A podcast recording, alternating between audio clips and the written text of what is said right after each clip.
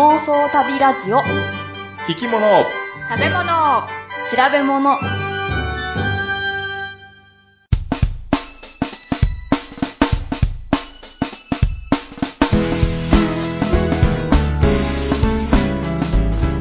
この番組は世界中の見てみたい生き物食べてみたい料理訪れてみたい国についてなかなかそのチャンスのない3人が調べたことをもとに妄想力を働かせながら語り合うラジオ番組です毎回生き物を一つテーマとして取り上げそれにまつわる生き物の話食の話旅の話をお送りします北海道では小学校の夏休みは8月17日までですグッチーです今日は憧れの方にゲストに来ていただいているので、ちょっと緊張しています。ポチコです。あさってからローマに行くのに、まだ全然荷物をパッキングしてません。大谷です。大丈夫なんですか？どうしようかね。それか、あの、大谷さん、ようこそお越しくださいました。ありがとうございます。ありがとうございます。いや、今回は特別ゲストということで、大谷先生にお越しいただいたんですけども、ええとタマさんがですね、ちょっと多忙で、えー今回ちょっとお休みさせていただくということで、えー大谷先生ゲストに来ていただきました。大谷先生はですね、あのーたびたびプロジェクトの、まあ、番組で、まあ、ここで説明する必要はないかもしれないんですけども、世界一周、チラ見の世界史のパーソナリティをやっておられまして、えーまあね、なかなかこっち、うちらのお番組の大先輩ということで、本当にわざわざこんなとこまで来ていただきまして、ありがとうございます。ところまでって。いえいえ、あの、以前から、お花見の頃から、はいぜひ出たい番組ですってお伝えしてたんですよね。はい。ありがとうございます。ありがとうございます。いで、あさってですか？ロあさっーマ行くのて行くんですけど、早朝なので、はい。あ、もう明日の朝にですね、はい荷物をガラガラ引いて、はいえー会社に行こうかなと。え、なので、なので今夜しかない。パッキングあら明日の朝、こう行って、空港に、じゃあ、電泊するんですか？ああそう、全泊というかね、うん。ね羽田発なんで。実は私も明後日出発です。私も何もパッキングしてませんよ。あああみんなそういうパターンね。まあでもあの、あ私は明後日の朝出れば間に合うので大丈夫です。うんまだ一晩ありますので。ああそんな早朝便じゃないんですね。早朝便ですけど、あの、うんギリギリ間に合います。え名古屋はそんなに前に泊まって、名古屋市内に住んでれば大体間に合いますよ。朝一だったら。うん。確かにもう北海道っていうと本当にね、まあ夏休みも少ないし、短いし、で、あの子供のね、うん、で、あの、出かけるにしてもだ絶対全泊というか、一日は多く見と見とかないといけないよね。ーあそれは国際線は成田から出るのが多いからってこと？成田、羽田でもそうけうん。そっか。ど、うん。やっぱり、その日の、その日の朝飛んで、うんその日の夕方の便とかっていうんだったらまだいいけど、うんうん。大体空いてるのって朝の便ですよね。はいはいうんうんなので、えー実はまあ9月にもちょっと私出かける予定してるんですけど、はい9月の時も、うんその晩の便は全然取れなくて、うんあ朝の便しか取れないから、ええ結局一一泊東京でしないといけないんですよ。あ。うんもう、で、東京の夜をエンジョイするわけですね。そうですね。でも誰も、知り合いもいないからね。いやいや、呼んでくれればいいですよ。じゃあぜひよろしくお願いします。えー先生、ローマだけ行かれる予定なんですか、はい今回は一箇所で動かずにじーっとあローマの休日ですね。休日です。じゃあぜひ、ぬいぐるみと一緒に旅行していただけると。ぬいぐるみはないんだけど、あ、そういえばあの放送聞いてですね、はいはい。はいぬい撮りじゃないんだけど、うん。ソフビニ撮りやったことあります？ソフビにソフベニって何ですか？ソフトソフトビニール人形、ソフビニ人形ってあるじゃないですか。はいはい。ウルトラマンみたいなうんうやつね。えんうん。あの、よく飛行機の、子供にの時に飛行機乗ったら、ああそうそうの、飛行機のソフトビニール人形をよくもらいましたよ。で、あの構造で、うん昔、うなぎ犬の人形を持ってたんですよ。ええそんなのあんたど、どんなのですか？うなぎですか？犬ですか？え？いやうなぎ犬っていうあの赤塚不二夫のキャラクターなんだよね。うんうん。へえ。天才バカボンに出てきてたよそうそうそうあ、。そうですか。うなぎなのに丸顔でね、おうで、黒い体にね、4本足が生えてる。ああ。で、あ、ここまでうなぎを知ってたのかと思ってね。私の持ってること知っててうなぎの話してくれたのかなと思ったけど、あれはリスナーさんのリクエストでしたね。そうですね。はいはい。へえ。では、それではまあそろそろ、はいあの本編に移りたいと思います。あはい。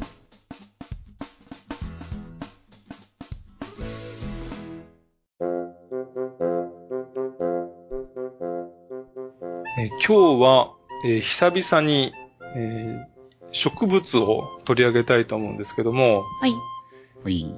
植物は、あの、じゃがいもなんですけども、はい。これね、一回、うん第4回で、ほい。えーっと、軽く、じゃがいもについてはちょっと触れてるんですけども、まあまあ今回ちょっとおさらいもお含めてうん説明させてもらいたいなと思うんですけど、はい基本情報としましては、はい。じゃがいもはナス科、ナス属の植物で、本当えーナスのおお友達というか、ナス一家ですね。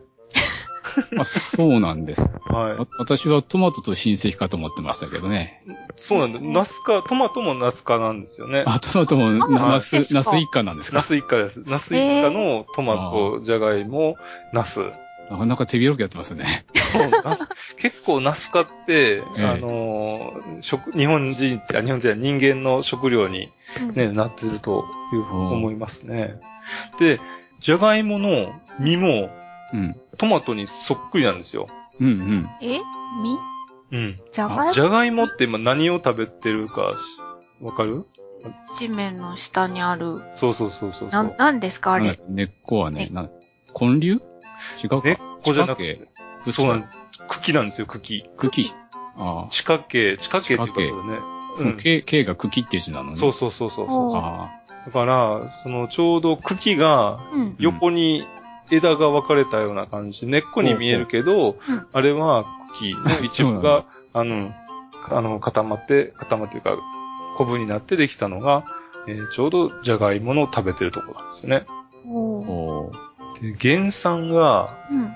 南米のアンデス山脈ということで、まあ、これはね、この間、あーポチコさんに説明してもらったんですけども、まあ、この、ええーアンデス山脈のお原種っうん。ていうと、ね、カラフルなやつうんうん。が、前、説明してもらってたんですけども、うんそれが、この16世紀には、そのスペイン人によってヨーロッパの方に、まあ、広まったとうん。いうふうにされてますね。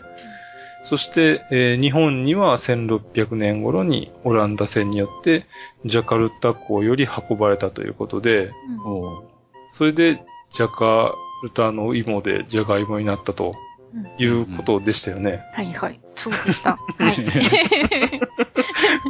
もうよ第4回でもうかなり、忘れてる、すごい昔のかなり1年、1年近く。え ーそうですね、前ですね。えよくうちの親から聞きましたよ。うあんの、じゃがいもはジャカルタから来たんじゃーとかさ。かぼちゃはカンボジアじゃーとかさ。ね、よく聞く話ですよね。え、でも大谷先生のところ、なんとかじゃあっていう方言があるんですか？いや、じゃがいもだからじゃあつけただけなんであ、そうですか。いや、じゃがいもになったつもりで話しました。あの、原種を、うんうん。あのままだったら、大して美味しくないんじゃないかなと思うんですよね。うんまあ、食べたことないからちょっとわかんないけど。うんうん。で、あれを、いろいろ品種改良した末に、今のジャガイモができたということなんですが、うんこの品種改良ってどういうことかわかりますかね？品種改良ってなんか聞いたことないですか？あの、お米とかね。あお米は、もう日本ではね、おうんやっぱりかなり有名ですよね。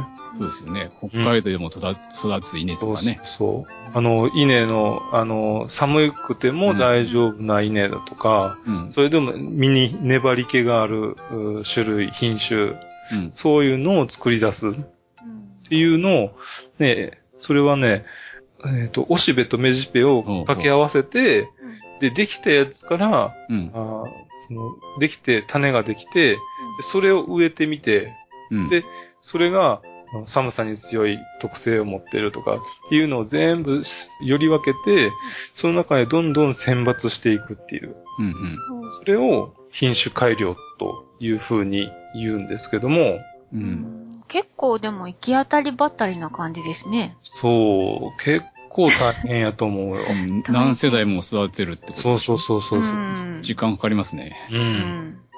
結局ね、あの、病気に強い品種と、うん。うん。味の良い品種を掛け合わせて、うん。病気に強くて味のいいやつが欲しいとうん。うん。いうことになっても、結局生まれてくる子供って、いろんな性質があって、そう、仮にできた子でもまずくて病気がちなやつも出てくるやろうし、うん。味が良くて病気にも強いけども、全然育たへんとか、うん。うん。小さいとか、そもそも芽が出てこないとか、っていうのが、いっぱいある中で、えーそいつを、その、目的に合ったやつをどんどん選抜していくっていうことなんで、うん。うん。で、これは、アルパカの時に家畜の話をしたと思うんですけど、家畜か。うん、それと一緒で、うん。人間による人為選択うん。を繰り返していくというのが、まあ、えー動物の場合は家畜化という、うん。植物の場合は品種改良っていう風に呼んでる。うん。うん。ね、あの、自然界では自然選択っていう風に、し自然界が選択うんしていくでしょ？うん。振り分けられていくし、うんいろんな子供が生まれる中で、環境に適したやつだけが残っていくっていう考え方。うん。ううん。ん。だから、そいつらがばっかりが残っていくと、それ、れに特化していくと。うん。それが自然選択によって行われる場合は、えー進化と呼ぶし、うん。えー人為選択によって行われる場合は、うん。えー家畜化だったり品種改良っていう風に呼ばれてる。うん。うん。でもこの品種改良って、うん。すっごい効率悪いと思えん？うんう。ん。だって次のできるまでに何ヶ月もかかるんですもんね。うん。だって、何、何ヶ月どころじゃないかもしれへん。ね、1年ぐらいかかって実ができるようなやつだっていいし。うん。で、それを、まあ、あの、新しい技術が出てきたんですけども、それを早くできる。そう。おう。これが遺伝子組み換えなんですよ。ありゃりゃ。ああ。大丈夫ですか？遺伝子組み換えって、えー聞いて、なんとなく、これ危ないんじゃないかなとか、うん。そうそう。そんな雰囲気ありなますよね。ネガティブな感じありますよねあ。の、よく大豆に、とかお豆腐にさう、うん。遺伝子組み換えによらないうんとか書いてあるもんね。よらないってことは、うんうんよると良くないのかなって。そう、そんな気してしまいますよね。うん。で、まずちょっと遺伝子組み換えどういうことをするかっていうのを、まず、えー知って、で、それを、えーいいことなのか、悪いことなのかとうん。うんいうのをちょっといろいろ考えてみたいなと思うんですけど、はい。えーまず、遺伝子組み換えって、うん。えーどういうことかということなんですけども、例えばですね、味がいい品種があって、うん。そいつはちょっと病気に弱い、弱くて、うん。こいつに病気に強い特性を、おえー兼ね備えたら、めちゃくちゃいい種類品種になるな、とうん。いう時に、うん。えー味のいい品種の中に、うん。病気に強い遺伝子を挿入してやるというのが遺伝子組み換えなんですよね。え、入れるだけなんですか？チェン、交換、交換するんじゃないんですか？えっ、とね、入れるって言った方がいいかな。あ、うーん。それは遺伝子の長い糸が何組もあるじゃないですか。はいはい。うん。その糸全体なのか、糸の一部なんでしょうかね？どっちですかね？えっ、とですね、あの、えーアグロバクテリウムっていうバクテリアがいるんですよ。はいはい。で、そのバクテリアは、うん。えー植物細胞に、まあ、取り付いて、うん。遺伝子を、自分の遺伝子をそこに入れ込むっていうことをできるバクテリアなんですよね。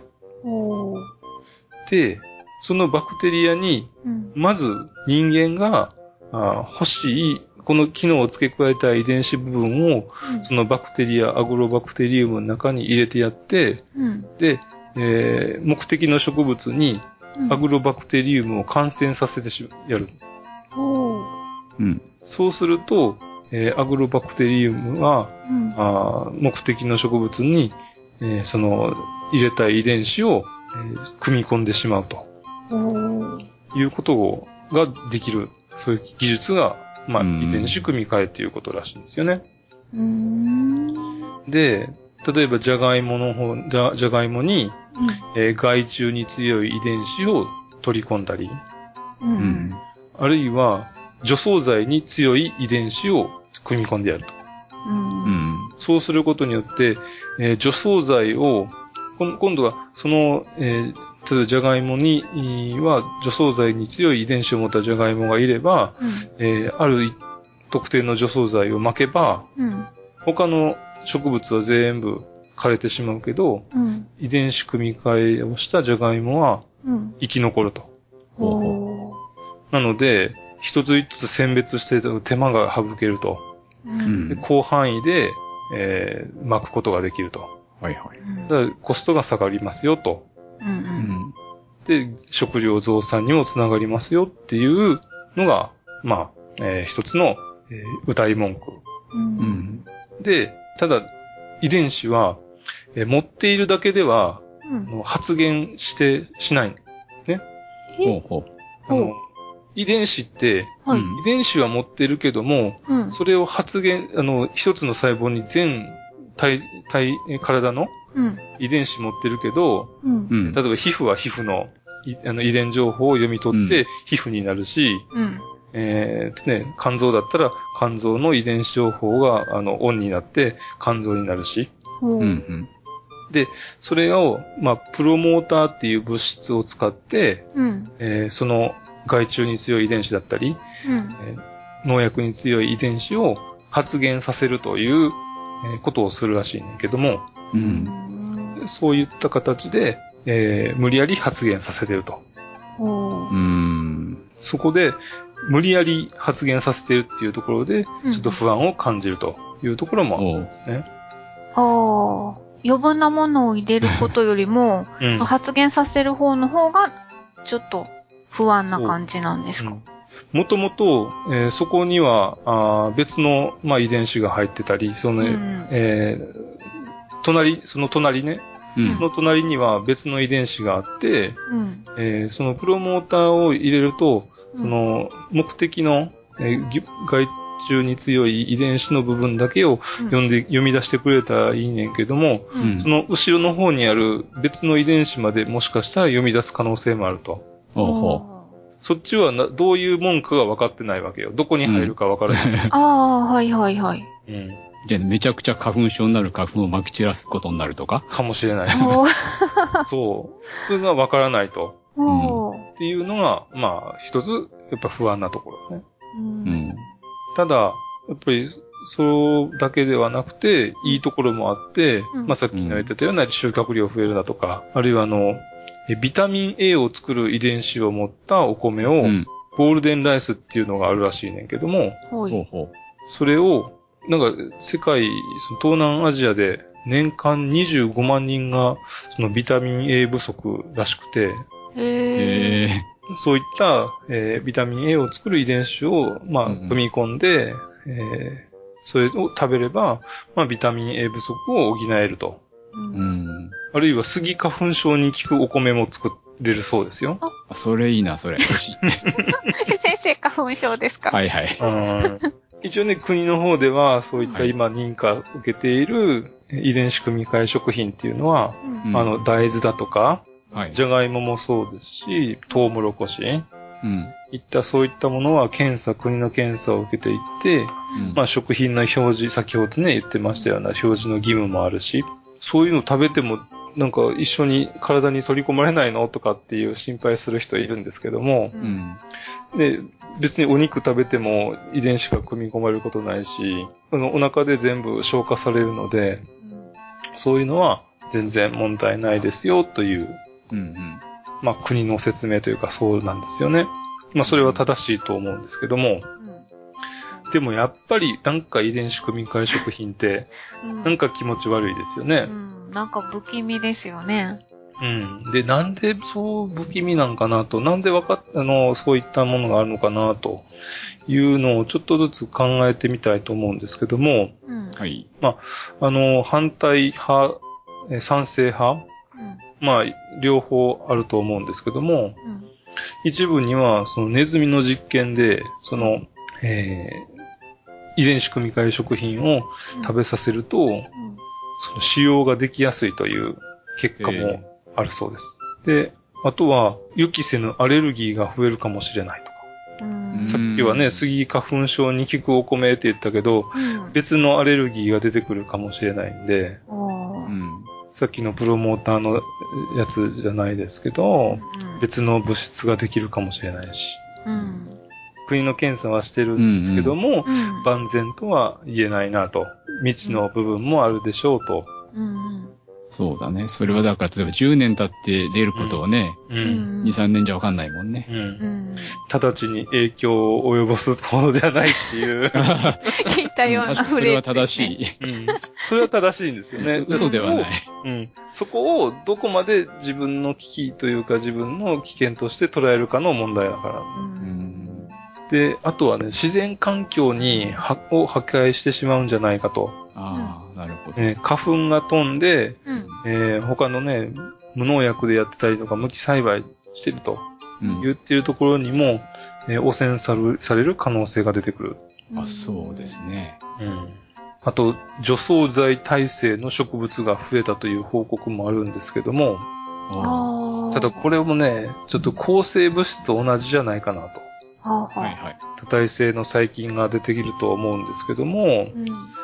そういったいっぱい使うことによって、うん。農薬をたくさん使うことによって、その農薬に耐性を持った植物が増えたと。うん。これはまあ、えー予期せぬ選抜育種というか、うん。予期せぬ品種改良が行われているという風に捉えた方がいいんじゃないかなと思うんですけど、あとはね、独占企業が出現していると。この、えー遺伝子組み換え食品、あ、植物を、うん。えー開発している会社があるんですよ。はいはい。それは、まあ、農薬に耐性を持った、えー遺伝子組み換え植物。うん。あれ、それって特許になるんですか？特許になりますね。あ、なるほど。へえ。で、その、えー植物の種を取っちゃダメですよとか、うん。はいはい。えーそれに、えー合わせた農薬もセットで売るんですよ。ああ、これにはこれ使わないとダメっていう。そうそうそう。効かないってことかな？それしか。効かないのもあるかもしれないし、うん。もう完全に、うちの全部、ものを使って作ってくれと。で、大体そういったところって、うん。うん。えー上場してないんですよ。へそうなんですか。株式上場しないで、うん株式上場するとある程度、えー株式投資者、投資してる人にうん情報開示しないといけない。うんうんううんんえー情報開示せずに、うん。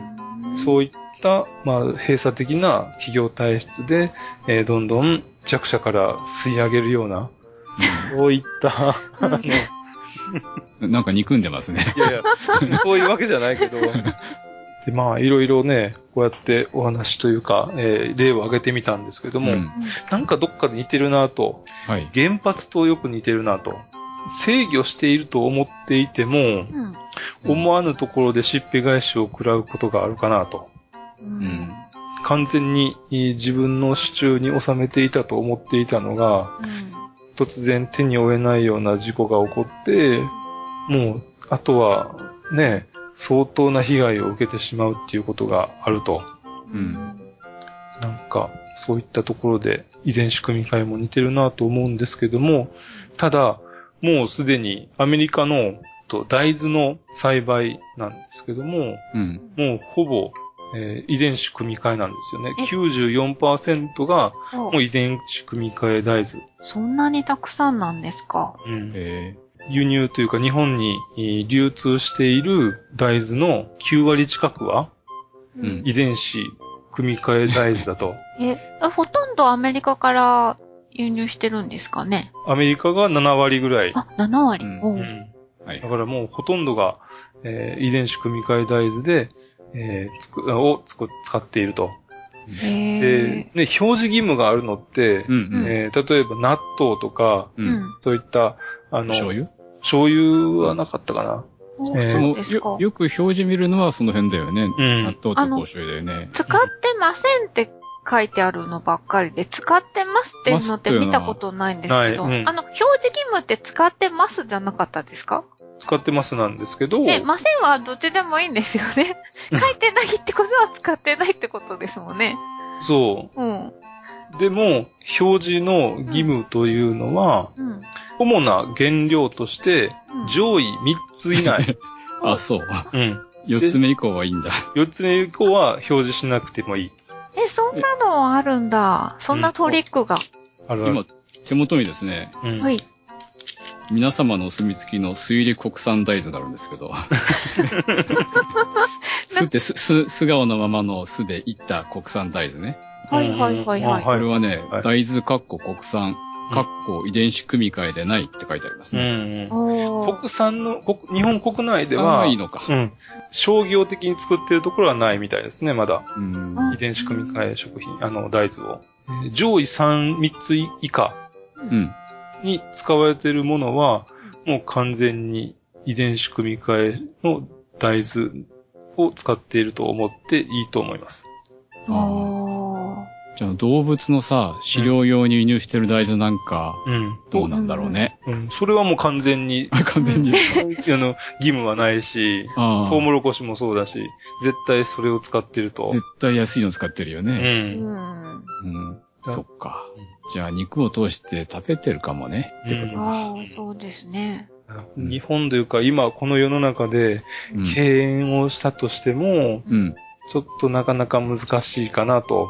うん完。全に利益を受けている中で、んこれを完全にシャットアウトしましょうっていうのは、もう、えーいつの間にか。身の方にもう降りかかっているというか、うんうん。ね、そうなっているということなんですよね。ということで、まあ、あの、これを、恩恵を受けているというふうに言えるのか、うん。あるいは、えーそれでも、やはり、えーよくわからないので、嫌だとうん。いうかは、まあ、えー皆さんのおお考え次第かなと思うんですけども、うんうん。そうですね。それは農薬とか化学肥料も同じかもね。うんうん程度問題というところもあるとは思うんですけどね。うんそういうことで、はいえー以上で終わりです。はーい。おい。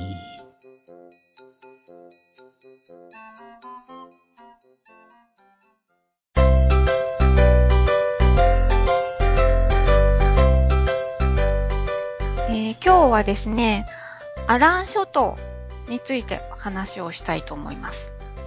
アラン諸島ってどこにあるアイルランドの、アイルランド？うんはい、アイルランド島の中西部、中西部。えっ、と、中西部にゴールウェイっていう街があるんですけど、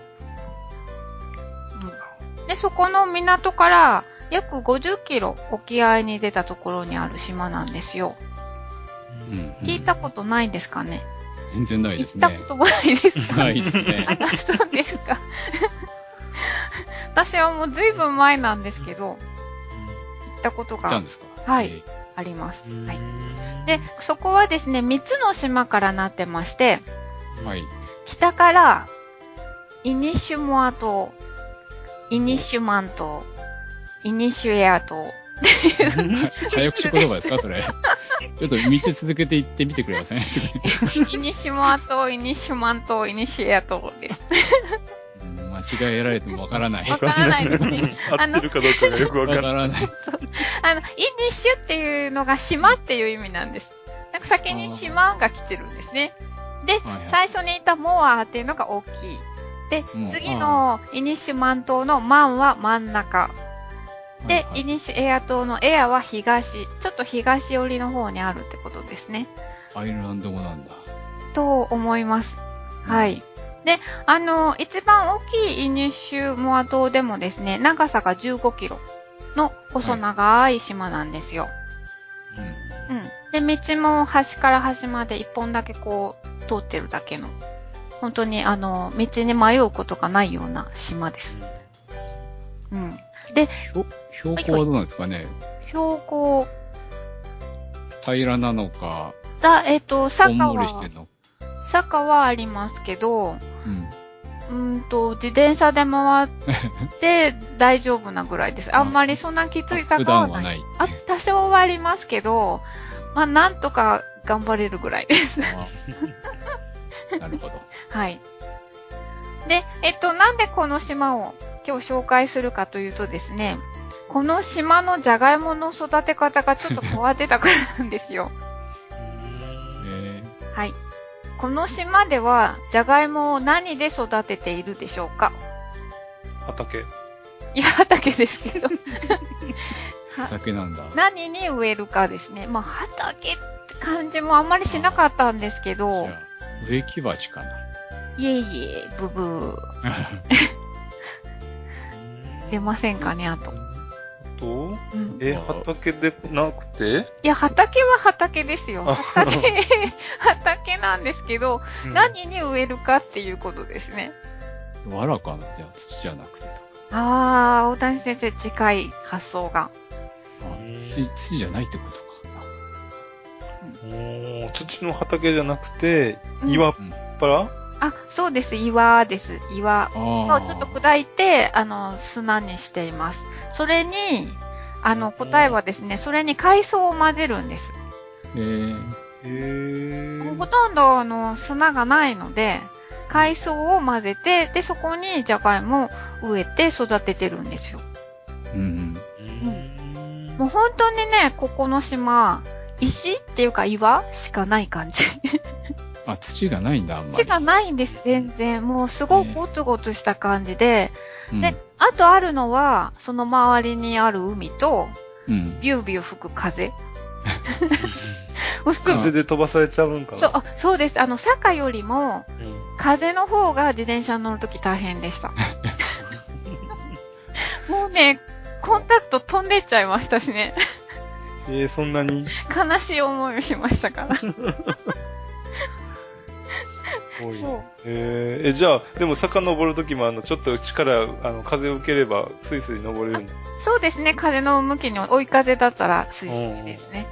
うん、でもなかなか、いつもなんか向かい風になりますよね。自転車乗るときって。いやいや、あの、追い風の時は気気がつかないだけですよ。そうで、ですか。自分が走ってるから、あれやろ風がなければ、向かい風になるんじゃないの？ああ、そっかそっか。そっか。ということではないでしょうか。はい、そう、そうですね。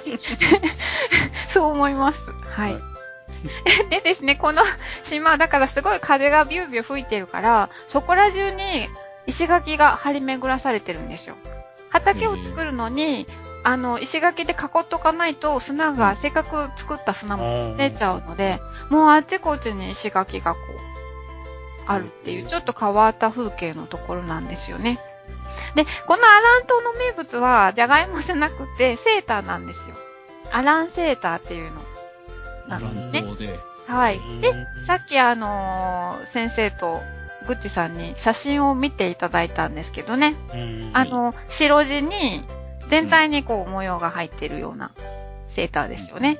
で、模様がちょっとこう立体的に浮き出てるような感じ。うん。うん。で、えっ、と、割とざっくりした感じですよね。あの、ちょっと太めの糸で模様が編んであるので。はいはい。うん。これ、模様に特徴があるっていうわけではない？模様に特徴があります。うん。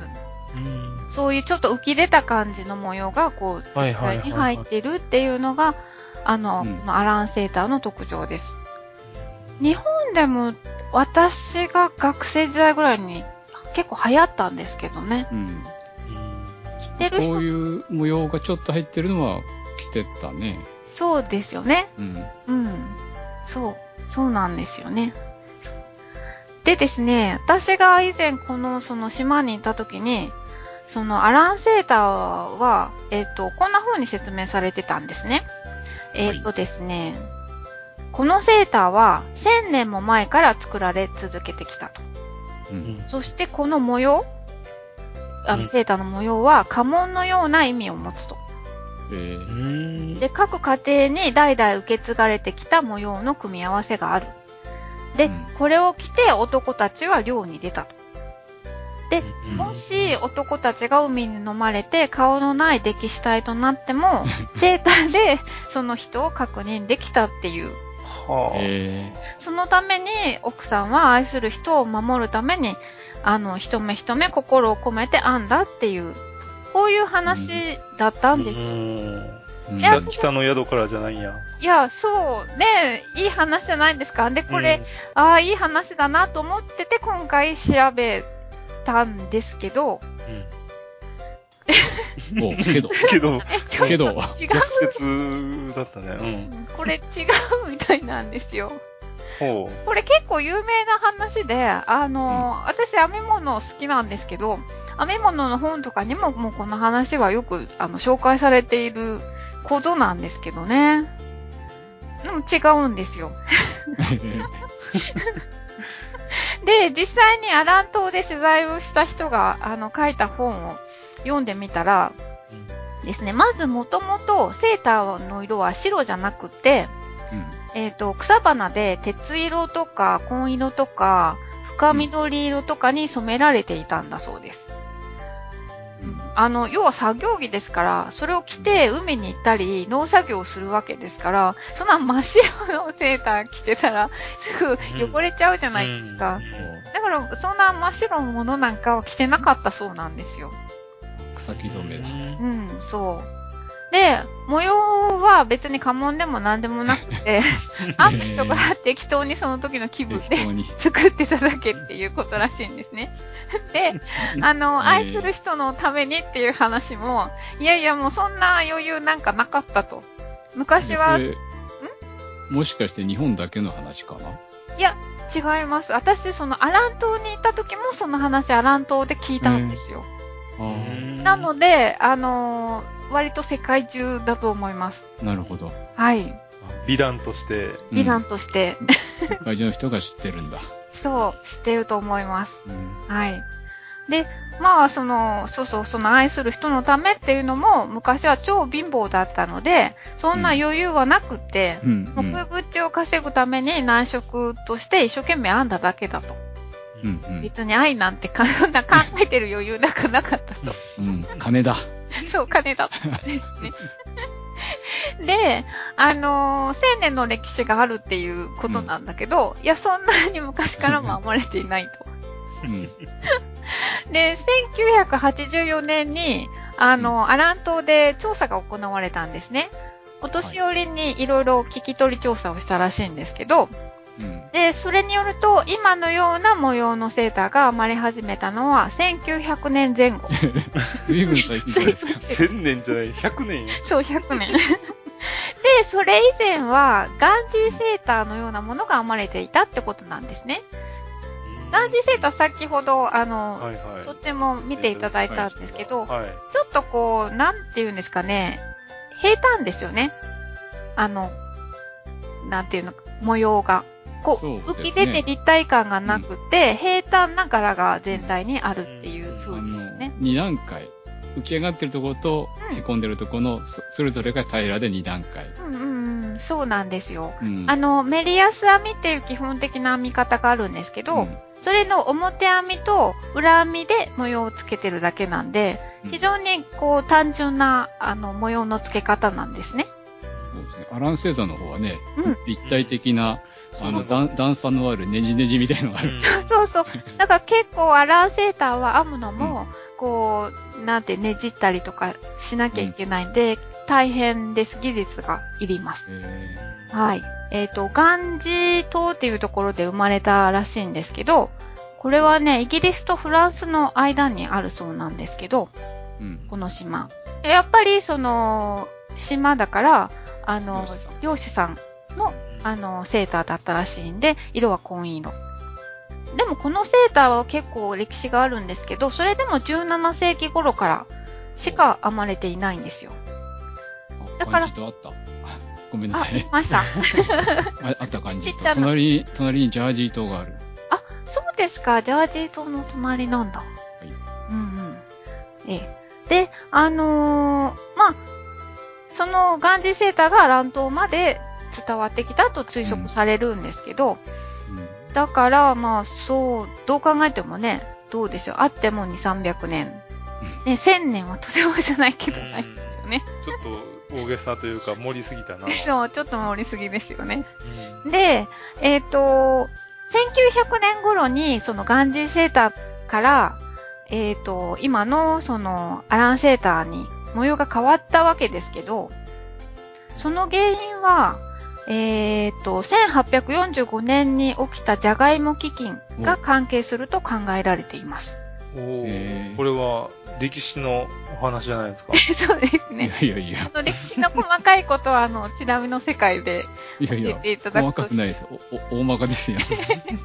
チラ見だから。あ、そうセーター出てこないし。うんで、あの、ね、あの、じゃがいもが取れなくなってししまったので食べ物がなくなったから、たくさんのアイルランドの人たちが外国に渡ったんですよね。この頃から。そうですね。うん。で、まあ、一説には、アラン島からアメリカに渡った女性が、うん。アメリカで他の国からやってきた移民の女性と出会って、はい。えーその移民の女性から、その新しい、その、模様編み？ねじねじするような模様編みを習った。そして、その人が再びアラン島に戻ってきたらしいんですね。うんうん。うんで、戻ってきて新しい技法を広めた。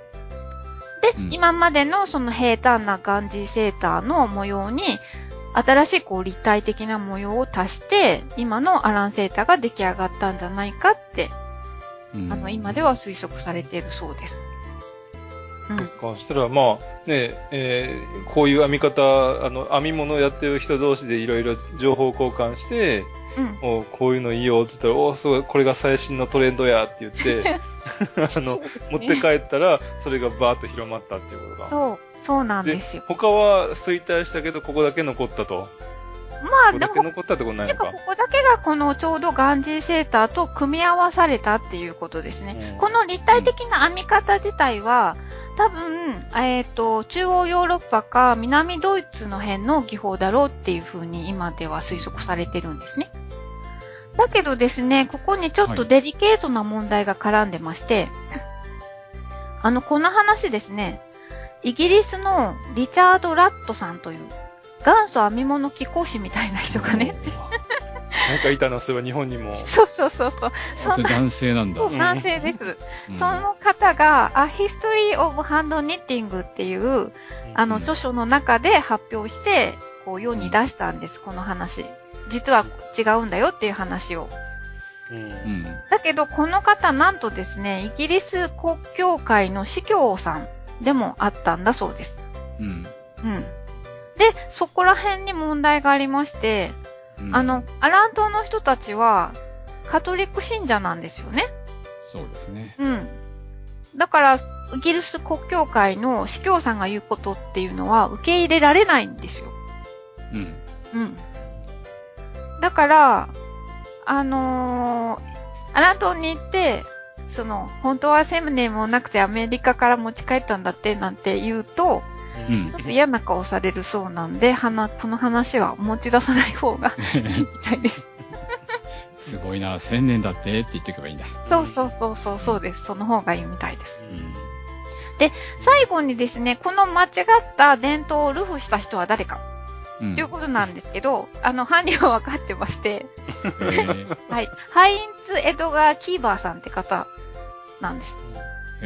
えヒットラー統治下のドイツからイギリスに亡命してきたユダヤ人事業家の方だそうです。で、ある時この方アランセーターに出会って、アランセーターの虜になって、アランセーターを研究して、複製を試みたりしたらしいんです。ーうんうんえーで、えー手芸用品店も経営してたんだそうです。うんうん。で、あのー彼がいろいろこう研究してる中で、まあ、どうふうにそうなったのかわからないけれど、彼の説としては、えっ、と、アランセーターは6世紀頃、アラン島で修行をしていた修道士たちによって編み出されたと。で、高い地位にある、あの、聖職者がまとう、こう、服の色は白なんだそうですね。うんだから、セーターも白っていう風につなげたんだそうです。う。うんん。だからこれっていうのは単なる間違いなのか、うん。まあ実際にそれに彼は、あの、アラン島にも行ってはいないんですよ。近くにいたのに。その自分イギリスの中で、その資料を調べて導き出した説っていうだけなので、説というか、コピーライティングじゃないのかそう。そうなんですよね。だから彼は手芸屋さんをやっていたわけですよね。。で、アランセーターが好きになったし、うん。うん。広めたいと思ったわけですよね。うん。まあ、そのためには、ちょっとオーバーにうん持った方が良かったんじゃないかっていう風にも、うん、考えられるし、だけどもう彼はもうね、今もういない人なので、あの、事実は闇の中です。そうですよね。はいだ。ってこれ、アイルランドの漁師が着てるセーターだよって言っても売れないもんね。そうですね。聖職者が着てるセーターだよって言った方がね。そう。いいですよね。ううんん。そう。そういうことです。アラン島にもし行ったら、ぜひ、セーター買ってきてください。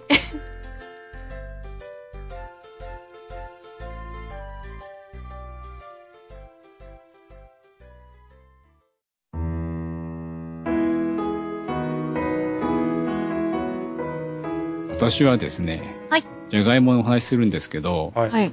実はじゃがいも大好きだったんで、子供の頃から。おー。うん、いかに食べるかっていうのを、普段ポチコさんが話してるところやろうかなと思います。あ、はい。え、じゃがいも、じゃがいもが好きだ大好き大好き。うん。おー。だから、小学生の頃からね、はい自分でね、調理というか、手を加えて食べてましたね。ええじゃがいもを、え、じゃあ自分で料理をして、そう例えばそう。、え、ポテトチップスだか好きだとかってことじゃなくて、うん。あの、自分で、ね、じゃがいも料理を作ったってことですか？料理とか茹でて、うんあの、塩塗ったり、はいはい。マーガリン塗ったりして食べただけだけどね。うん、いや、でも、でも、うん。立派な調理じゃないですか。うんうん。何しろね。で、ほら、じゃがいもって皮ごと茹でられるじゃん？はいはい。それで茹でた後さ、手で抜けちゃうじゃん。うん。ああ、ええだから包丁使わせて済むのよ。うんああ、なるほど。うんほうほで、それで食べてて、う。うん。で、余ったらですね、うん余ったらというか余るように少し多めに茹でるんだけど、うんうん。残ったやつを冷めてから、うん。えーっと、厚さ1センチぐらいにスライスすんの。はいはい。うん。まあ、こそのぐらいはね、あの、小学生でも包丁できる。柔らかいですね。柔らかいし。うん。で、それをフライパンにうん。バターというか当時やっぱりマーガリンだよね。うんうん。最近トランス脂肪酸で有名だけど、うんそうですね。悪者になっちゃいましたね。うんあれも程度もんだよね。うんそうそうそう。で、それでちょっと表面に焦げ目がつくぐらいね、うん。炒めてうん食べると美味しいっていう。やってまああ。そっうん、か。美味しそうう。んそうやな。これ今でもね、うん。今だったらあの、溶けるチーズなんていうおしゃれなものがあるんはいはいはいはい。あれ乗っけたらね、乗っけてそう美味しそうや。でちょっと焦がして、うんうんうんうんビールに合いそう。はいうん。うん、合いそう合いそう。そんなことをやってました。ビール飲んでたんですか？ビールのやつなんで。でも俺、夜中こっそり隠れて、あの、梅酒の梅食ってたな。あ私はね、あの、子供の頃、梅酒ならいいよって言って、梅酒をたらっと垂らして、うんソーダで割ってちょっと香りがして、うん。梅酒ソーダとか言って飲んでたけどね。ああ。私は別にもう別に堂々と飲んでましたよ。梅酒。で、あとまた最近はさ、去年スペインに行ったんで、うん。で、スペインに行って、あの、バルがあるじゃないですか。はい。はいはいはい。そこで昼間からうん。ワイン飲みながら、う。うんん。ピンチョスとかタパスとかね。はいはい。で、その時にトルティーヤっていう、スペイン風オムレツ？スパニッシュオムレツ。はい、はいはい。丸くて、じゃがいも入ってて、うん。卵でオムレツだからね。うん。で、ふんわり熱いやつね。うんうん。トルティージャって違うものもありますよね、スペイン語で。あれ？メキシコは、トルティージャは、あの、トウモロコシで焼いた薄っぺらい春巻きの皮みたいなやつ。うん。だからなんかちょっとこうごっちゃになりますよね。う。うんん、だから、メキシコは、あの、皮になるけど、うん。うん。スペインでは、オムレツになるね。うん。なんででしょうね。ねえ。えなんででしょう。で、美味しかったんで、うん。で、帰ってきて食べたいと思ったんだけどさ、うん。うん。スーパーのお惣菜売り場に売ってないじゃない。うん。うん。うん。なので、仕方なく作ってみたら、結構簡単にできて美味しかったですよ。おー。おー、それぜひ教えてほしい。うんうん。ああこれね、うん。えーっと、私も作り方知らなかったんで、はい。あの、ネットで調べて、はいはい。その通り作ってみました。はいはい。でね、私のうちにはちっちゃい20センチのフライパンがあるんで、あ、これがちょうどいいなと思って使いました。はい。材料はねうん、玉ねぎね、半分と、はいじゃがいも2個と卵3個はい。ぐらいの組み合わせ。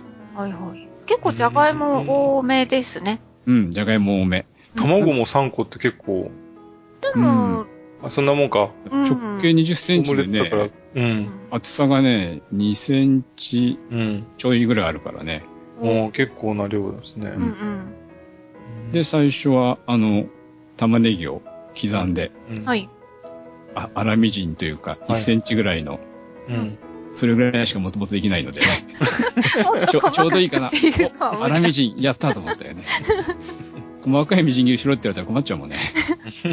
うんで、それをあの、オリーブオイルで炒めるというかね、もうたっぷりのオリーブオイルで煮る感じ？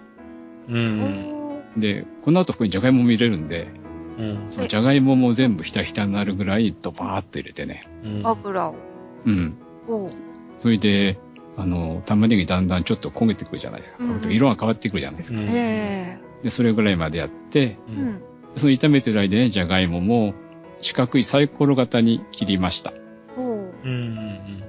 そういうレシピに書いてあったから。なんかスライス型、円盤型に切るのもあるらしいんだけど、そっちが主流らしいんだけど、まあ、うん、食感ある方が芋好きなので、うん。ああ、カリカリになりますかね、角が。芋はね、なんだかい？い。あーあ芋全部卵でくるまれちゃうから。あ、はいそっかはいホクホク。う。うんんうんで、まあ、そのじゃがいもと、うんうん。えーっと、玉ねぎを塩コショウで、うん。オリーブオイルで炒めるような煮るような。うんう。うんん。で、蓋して少し半透明になって火が通るまでうん。煮ます。はい。実は煮てる間に、卵3個こう、ボウルに入れてかき混ぜて、うん。うん。で、私はね、はい。まあ塩コショウもあるんだけど、うん。あの、マジ、アフリカで有名なマジ。マジね。マジって何？マギーじゃなくてまマギーマジブイヨン。なんですね。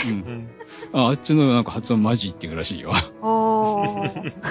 なんでしょうね。ユッスーさんの。ユッスーさんのあはいーはあはあはあの、溶けないんで粉末のをパラパラって入れました。あ。うんうんで、ニンニクも、もうチューブのニンニクちょこちょこっと入れて、うん。うんで、お好みで溶けるチーズなんかも入れてもいいし、うん。ええ。野菜入れてもいいし、うんうんで、それをかき混ぜて、うん。うん。あとは、えっ、と、そこにね、さっき、オリーブオイルで、に、に、煮たやつううんうんうん。の油をさっと切って、うん。じゃがいもと玉ねぎを混ぜて、全部くるくる混ぜちゃいます。はいはい。で、あとはフライパンに入れて焼くだけなんだけどね。ああ。でも結構厚みがあるから、なんか全体に火を通すのって難しそうですね。そう思ったんですよ。うん。だけどね、えっ、と、弱火でうん蓋をして5分っていう。おーそれだけあ、で、火通りましたか？うん、通るしね、えっ、とね、焦げない、そんなに。そうですか。うん。ええで、弱火で片面蓋をして5分やった時には、うんうん。やっぱりね、表側、上側の真ん中はまだ半熟状態っていうか生状態のとこもあるんだよね。うんうんうん。で、その状態でひっくり返さなきゃいけないので、ああ、技術がいりますね。で、あの、ちょっと、フライパンよりちょっと大きめのうん。平たいお皿を用意して、はいはい。その上にパカッとかぶせてうん、うんフライパンごとひっくり返す。うん。うん。うんいうか、餃子をさ、うん。うん。あります取る時ね。の様子。うんあ浜丸くした浜松餃子のつもりで、パカッとやる。はいはいはい。で、お皿の方に乗るじゃないですか、ひっくり返って。あ。うんうん。で、今度は元のフライパンにそれをススススッとこう、斜めにして、スライドさせて、あはいはい。ーちょっと結構失敗したことがあるんだけど、お、重みがありますよね。20センチって言ったって。そうですね。ね、じゃがいもと。ううんん。んあ。女性には厳しいとこあるかね。どうでしょうね。そうですね。お皿を使うのは厳しい感じがしまあ本すうん、けど。私、か弱いから。でもさ、い一回その、よくフライパンのアルミの蓋があるじゃないですうか。んうん。私あれでやっはそれたんだけ、ど、うん。それやるとね、取った時ね、うん。下に置けないから手で持ってるでしょ？そうするとね、うん。蓋を持っててひっくり返すじゃないですか。うん、はいで、。その蓋の下側には支える手があるじゃないですか。はい。その手が熱い。ああ。あそっか。ふ蓋自体を全部持たないといけないから。そうそうそう。え、蓋になんかあの、ポチって取っ、取ってついてないんですか？いや、取っ手だけど真ん中だけ持ったんじゃさ、やっぱり重たいからグラ安グラって定しない。ああ、そうか、そうか。怖いよ。ああ。で、結局お皿にしたら、そんな熱くないから、うんうんやりやすかったですけどね。そうか。ううーん。それは自分でやりたい方、やりやすい方法？いろいろ試してみるのが面白いんじゃないかな。そんなお皿もいらないっていう、キュッてこう。そうそうそう。はいはいぜひ試してください。空中でポンってやつでしょ、うんうん。あれは、このスパニッシュオムレツは厳しいかも。だってふわふわで重そうだもんね、それに。柔らかいですもん。うんうんうんうん。あ、そっか、柔まだはらかい。あ、半分焼けてないから。うんあー、じゃあぐちゃぐちゃになっちゃいますね、うんきっと。うん、で、またそれを反対側もうんフフライパンで焼くんだけど、同じように弱火で、うんうん、3分から5分。うん、うん、うん。で結構長めにやってもね、うんあの、焦げないので、弱火だと、あ、うん。ちょうど色がついて美味しそうになるからいいかなと。うんあ基本的な味付けはやっぱ塩コショウなんですか？塩コショウとマジですよ。ー。あうー。んえ、あとニンニクうん。あー。え、何にもつけずに食べるんですか？もう何にも使いでもう、濃いめに塩コショウとうんマギーで、ああーーあとは多分ね、チョリソーの細かく切ったやつ入れてもいいかもね。あ、はいはいはいはい。うんでもなんかケチャップかけたくなるよね。いやー、これケチャップかけない。あ、あ、そっか。ダメかな私、ほら、もともとジャガイモが好きなんで、ええそのままでも塩でかけて食べるぐらいなんで、あケチャップつけてもいいけど、あ。じゃあどう素材の味があって。まず一口ガブッとして、う。ん。あ、ケチャップがいいなと思ったらつければいいんじゃないあ、はいはい。はい。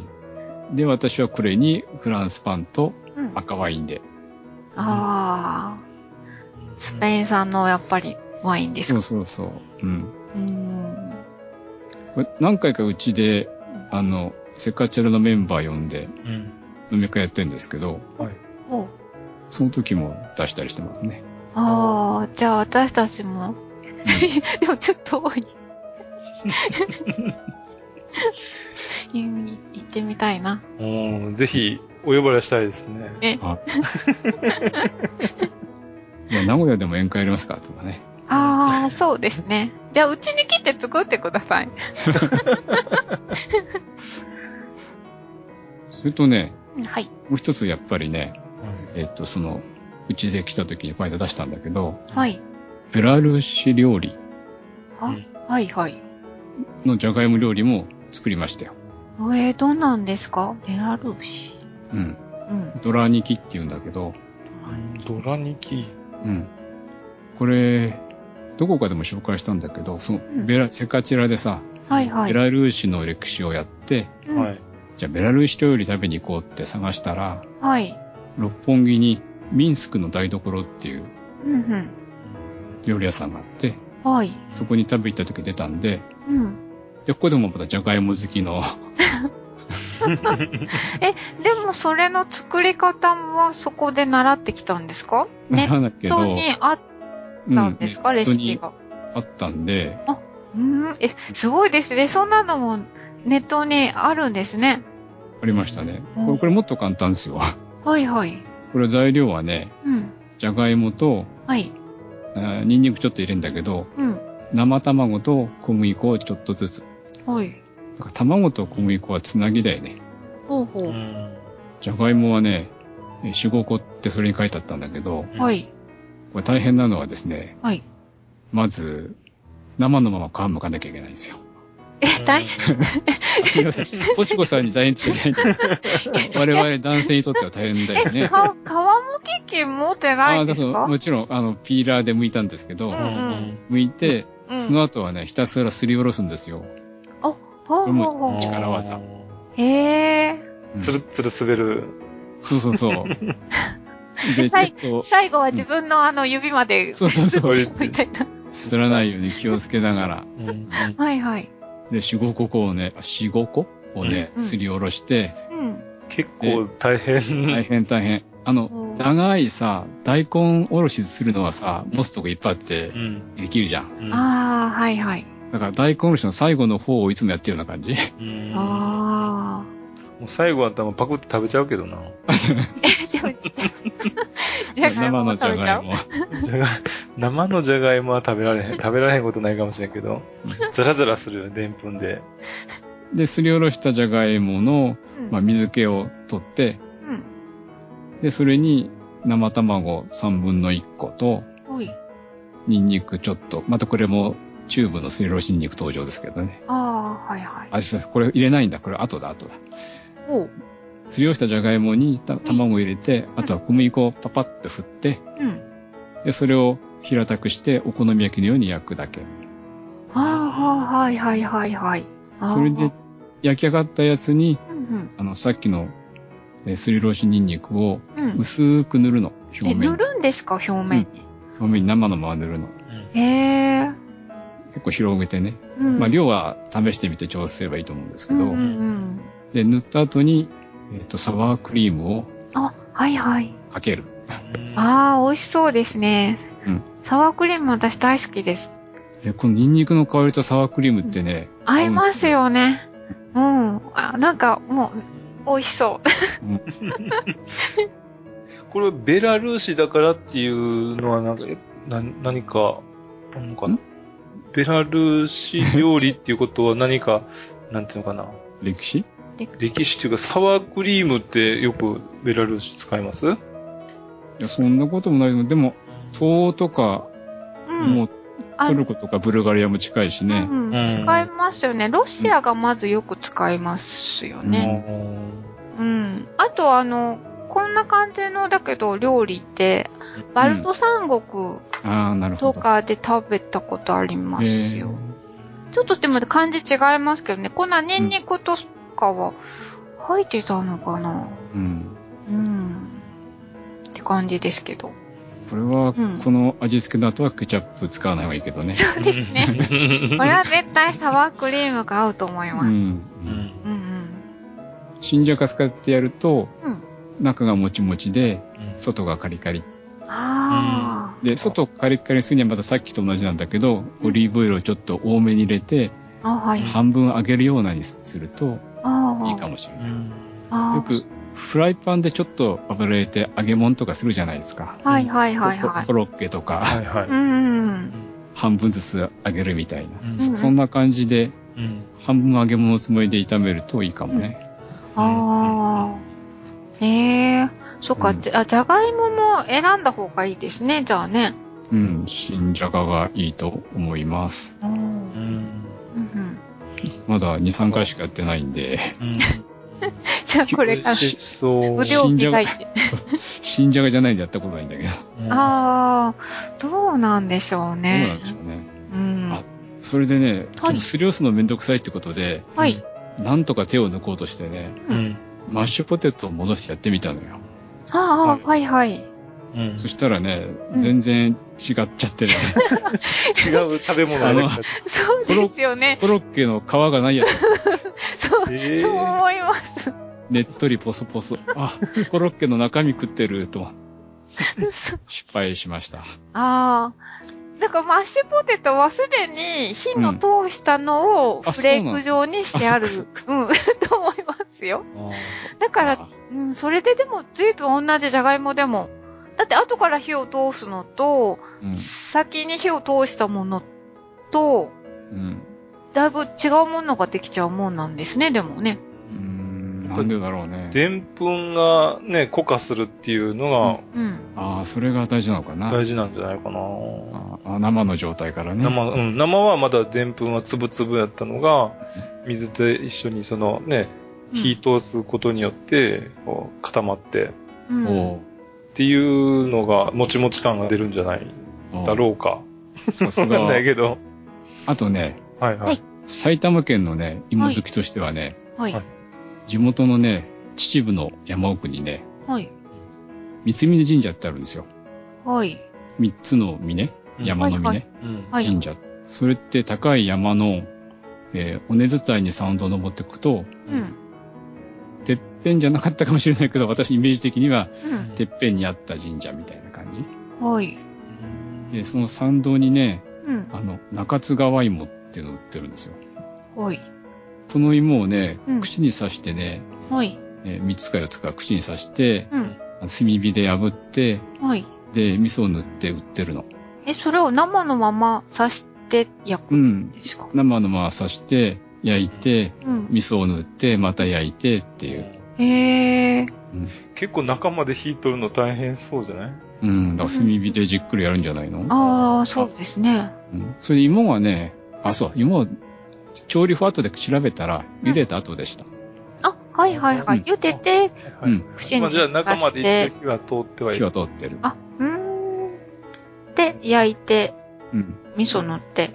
うん。あ、じゃあなんか、五平餅のおそうそうそう。芋版的な感じおですか？芋版。うん。えーで、ちっちゃいお芋なんですかそれ？お芋ち、ちょっと小ぶりです。だから、ちょうど新じゃがみたいな。ああ、じゃあ、出始めの新じゃがみたいな。でも一口か二口で入るような感じ。うん、そうですね。うんへえ。の、お味なんかちょっと違うんですか？やっぱりね、あうんの、皮が薄くてね、パリパリしてる。おうそそれで茹でて口に刺してるのに、うん全然割れてこないって感じ？あ、へえ。じゃあ、でんぷん質が多いってことかな？うん。それはじゃあ、えっと、と、み、道の途中にっていうか、その参道にってことなんですか？うん、参道に売ってます。あへえ。じゃあ、例えば、あのーうちの実家の方でって、ちょっと、うん。えっ、と、神社が近くにあるんですけど、厄除けの神社、うん。うんで、えー参道にはあの、厄除けまんじゅうっていうのが売ってあるんですけど、はいはい。にそういう感じの、あのーまあ、参拝者に対して売るような感じの、うんなんで。すか、そうですね。だって、山の中だから周りにないもん、他に。確かに、その人たちを相手にしないとダメでしょうね。うんへえ。じゃあ、なんかのご利益があるんかもしれないですね。あるかもしれないですね。うんそういう一切もあるのかもしれない。うん。なんか、看板、写真に見ると看板があって、う。うんん。中津川芋販売します。3キロ1000円って書いてあるよ。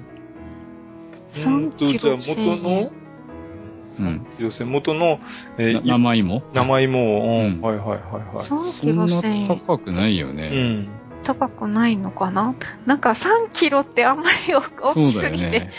ピンとこないですね。スーパーで売ってるので、1キロ、500、あ、1キロ500ないかぐらい？?1 キロないか。うん。だとしたら3キロ結構あるよね。う。ん、結構あると思います。あの、段ボールで買うぐらいのうん。量ですよね。ダンボール、そう、ううん。うんうん。そんなもんかな。で、昔からこの山あいで、うん。えー作られていて、うんえー無肥料無農薬の自然農法で作られてるんだって。無無肥料ですか？うん。肥料なしで。なし。もう植えたまんま。それはね。うん。でもだからちっちゃい、ちっちゃいんじゃないですか？だ。はいはあ、そそれでね、後から調べたんだけど、うんちっちゃいんだけど、同じものを、じゃあ他でも作ろうって、下の方に、えー市内の方持ってくるとね、い。うん。大きな芋になっちゃうんだって。へえ。気温も関係してんのかな？ああ、日照もあるだろうし、そういうのはあるのか自然環境厳しくてなうん大きくなれないのかな？なんか動物と逆ですね。寒、寒いと小さくなっちゃうの？なんだ動物だっけ？は寒いと大きくなるんじゃなかったっけ？そうですね。なんとかマンの法則でしたね。なんとかまあ、ベルクマン。ベル、そうだそうだベ。ルクマン。ベルクマン。そうそう。うん聞いてますよ、放送は。ありがとうございます。そうか。確かにでも、えあの、山の方行けば寒くて、うんあんまり、あのね、取れないかもしれないもんね。うんで、もともと原種がね、あの、アンデスの山の方やったらあ、、そっかそっか。うん。ああ、だから、一応、原種は強いんだよね、寒い時うにね。ん。うん。あじゃあ、本当に原種みたいになっちゃうんだ。うんうん私、今、ちょっと、あの、画画像見ましたけど、うん。えちょっと原種にこんなのありましたよ色もちょっと、あの、濃い色ですよね。うん。うん。ちょっと現象に近い感じがします。じゃあ埼玉県においての説は、はい。食べてください。はい。食べに行きます。あの、どうぞふもとから登ってください。はい。食べながら登るのが一番いいんじゃない？いや、一番上まで行かないと食べられない。あああ、ご褒美ってことですね。頑張った。ふもとのね、秩父の駅前ではね、あ、鮎の塩焼き売ってます。あ、そうか。お同ー。じように、うん。えっと、串に刺して炭火の周りを囲んでる。へえ。え、じゃあ、芋と鮎と芋と鮎と？うん。うん。焼き方、全く形一緒だよね。う。うんん。みたいな感じですもんね。うんうん。あどうも、ありがとうございまはい。した。ありがとうござい以上がまし私た。の芋の食べ物談義でした。はい。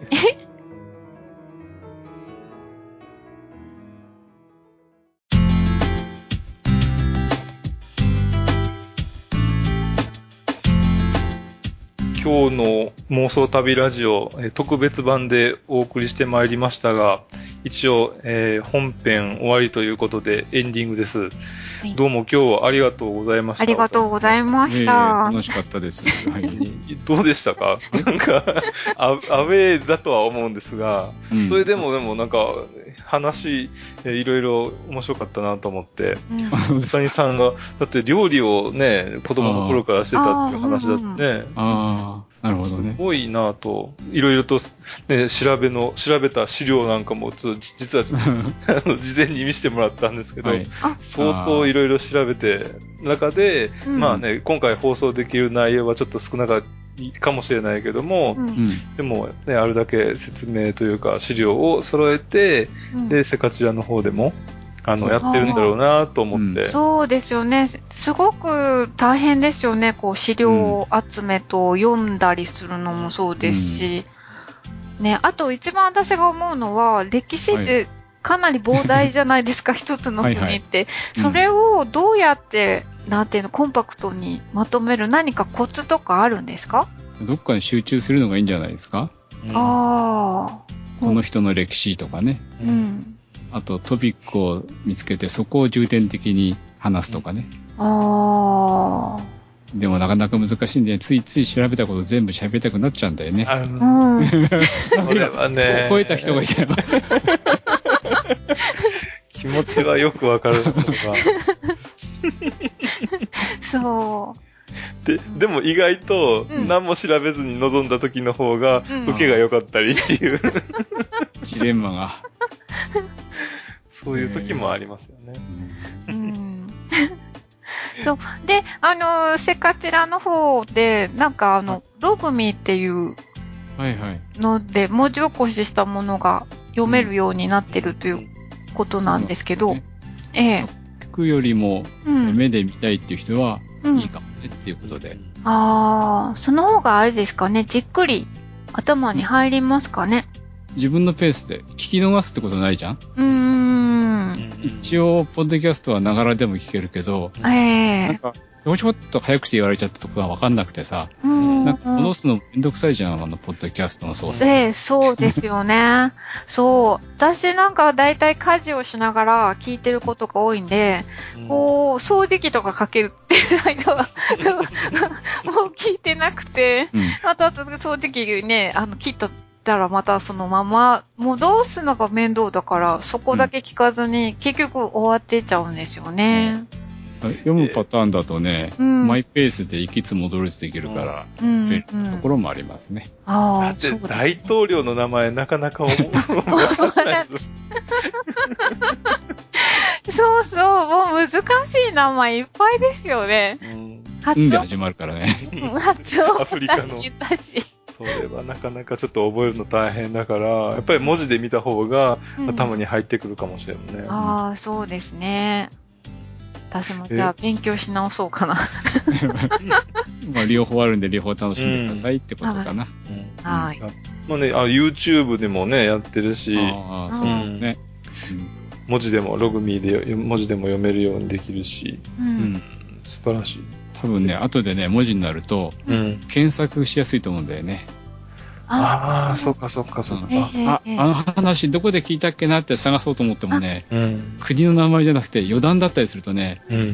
大変なんですよ、探すのが。自分でも。あーあうんじゃあ、今度からテストの時がいいですね。うんそれ使えますね。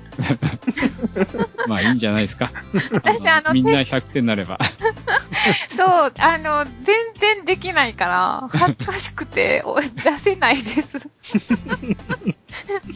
全然忘れてるもん。そしたらじゃあ、その、ね、ログミーもね、今後増えていくというふうに思うんで、もしね、それが広まっていけば、他のね、番組ももしかしたら。いうことなんでしょうかね。なったらいいですねっていう話をしてました。うんあ わかんないもんね。うん。まあね、そうですね。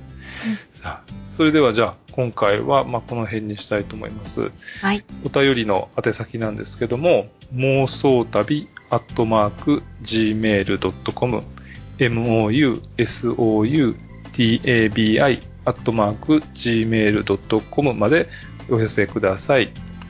えーそれでは、あ今回はこれで終わりにしたいと思います。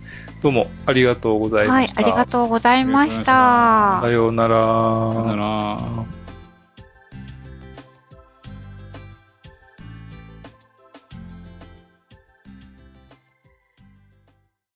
この番組は、バックパッカーを応援する、たびたびプロジェクトの提供でお送りしました。